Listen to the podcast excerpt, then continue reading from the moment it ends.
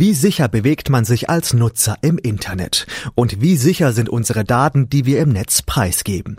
Die Frage nach der Cybersicherheit muss angesichts entdeckter Sicherheitslücken, Hackerangriffen und Datendiebstählen immer dringender gestellt werden. Am Kompetenzzentrum für angewandte Sicherheitstechnologie des KIT, abgekürzt Kastel, wird versucht, diesen Fragen mit Antworten zu begegnen. Eine wesentliche Rolle spielt dabei der Name Joanna. Dahinter verbirgt sich ein Tool, das Sicherheitsrisiken im Netz aufzeigen soll. Im Gespräch mit Radio KIT-Reporter Frank Winkler verrät der Leiter des Projekts Professor Gregor Snelting, was Joanna so alles drauf hat. Heute weiß ja jeder, dass IT-Sicherheit und Cybersicherheit absolut wichtig sind. Und die Bundeskanzlerin hat ja deswegen auch das Thema Cybersicherheit zu einer nationalen Aufgabe erklärt. Daraufhin wurden drei Kompetenzzentren zur IT-Sicherheit in Deutschland gegründet und eins davon ist in Karlsruhe, nämlich das sogenannte Kompetenzzentrum Castell. Und in diesem Zusammenhang, nämlich diesem Castell-Projekt, ist auch dieses Joanna-Tool ähm, zu sehen.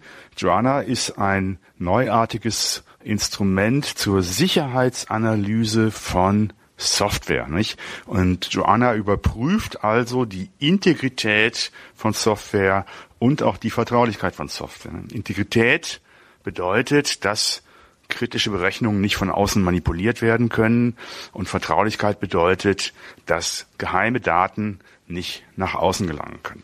Und der Unterschied zu klassischen ähm, IT-Sicherheitsmechanismen, die es ja gibt, die weiterhin ganz wichtig sind, die auch weiterhin weiterentwickelt werden müssen.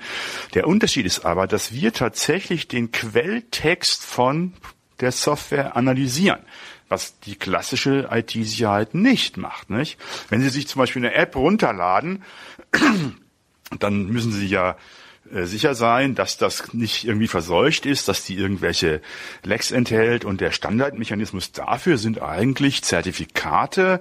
Zertifikate sollen sicherstellen, dass die Software von einem vertrauenswürdigen Partner kommt, ja. Und ähm, Zertifikate kann man aber fälschen. Das hat's gegeben, zum Beispiel bei dem Stuxnet-Wurm.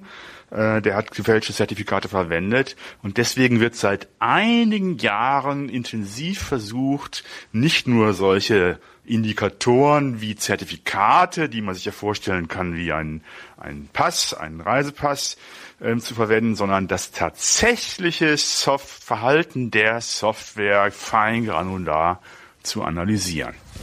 Sie haben gerade gesprochen von einem sogenannten Quelltext. Was darf man sich denn darunter verstehen? in unserem Fall ein Java-Programm. Unser Tool analysiert also Java-Programme und ist eins der wenigen Tools, die weltweit verfügbar sind, eins der wenigen weltweit erhältlichen Tools, die volles Java analysieren können äh, mit beliebigen Threads ähm, bis zu einer Größe von ungefähr 100.000 Zeilen Programm. Das heißt, wir analysieren Quelltexte in Java geschrieben bis ungefähr zu einer Größe von 100.000 Zeilen. Und wie lange und mit wem haben Sie dieses Projekt angegangen? Also die Wurzeln, die gehen schon sehr weit zurück in meine Lehrstuhlgeschichte, weil mit den zugrunde liegenden Programmanalysen, die man ja braucht, beschäftigen wir uns schon seit über zehn Jahren. Ja.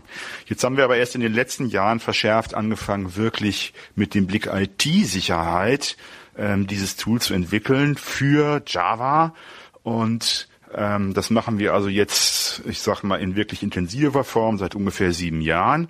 Und finanziert wurde das einerseits sehr, sehr stark von der Deutschen Forschungsgemeinschaft, andererseits auch über dieses Castell-Zentrum, was ich eben erwähnt habe.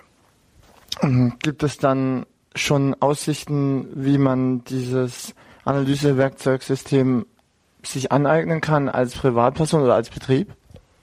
Also, das ist ein Forschungsprototyp. Sie brauchen immer einen Doktoranden dazu, der weiß, wie man das Tool bedient.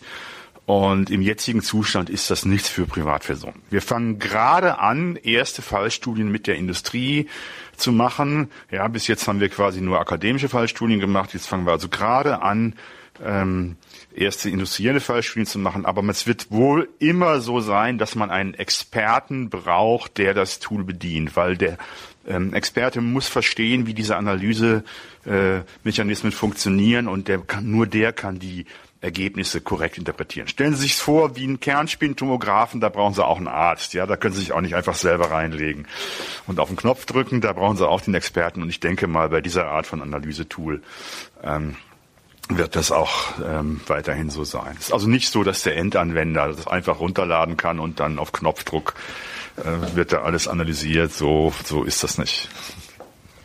Versprechen Sie sich dadurch wirklich ähm, nachhaltig komplette Sicherheit im Cyber?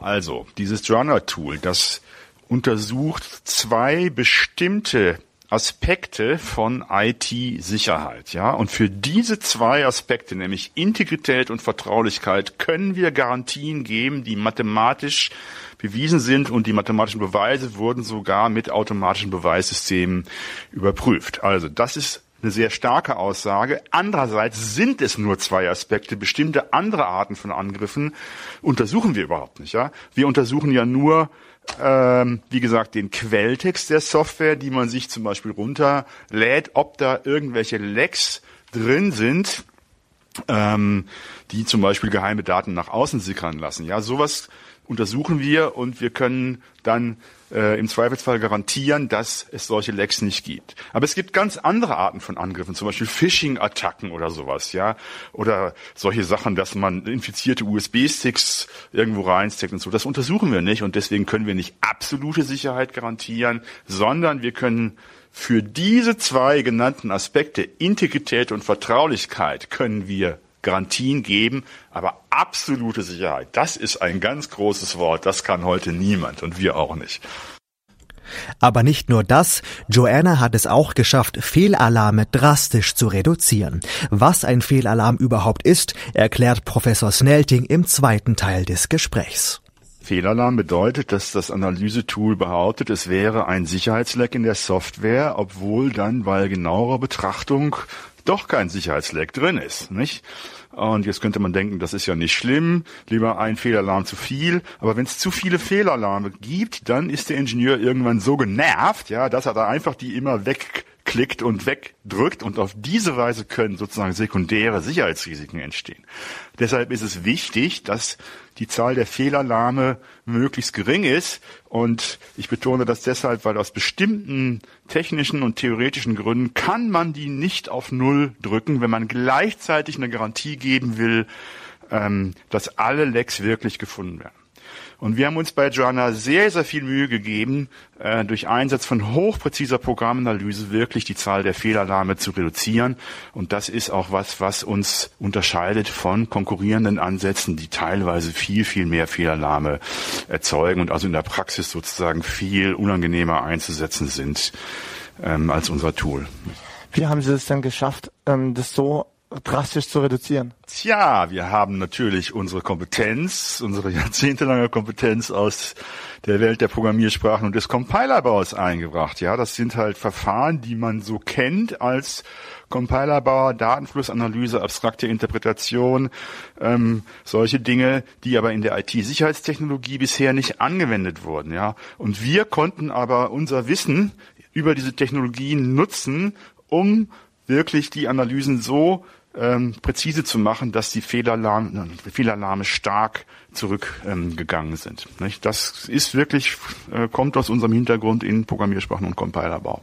Was ist nochmal Compiler? Und was ist Compilerbau? Also, ein Computer kann ja in Wirklichkeit nur sogenannte Maschinenprogramme ausführen. Das sind wirklich Bits, nicht? Riesige Ketten von Nullen und Einsen. Was anderes gibt's im Computer nicht. Ähm, aber der Programmquelltext, von dem ich eben sprach, der ist ja mehr oder weniger lesbar für Menschen. Und der Compiler ist selbst eine Software, die diesen quasi mehr oder weniger für Menschen lesbaren Programmtext nimmt und umwandelt in die tatsächlich maschinell ausführbare Sequenz von Bits, von Nullen und Einsen. Und das ist ein sehr, sehr komplizierter Prozess, weil In den Quelltexten moderner Programmiersprachen sind auch sehr komplexe Strukturen sozusagen verborgen, die dann erst runtergebrochen werden müssen auf diese ganz elementare 0-1-Logik, die die Hardware halt nur versteht. Und das nennt man Compiler.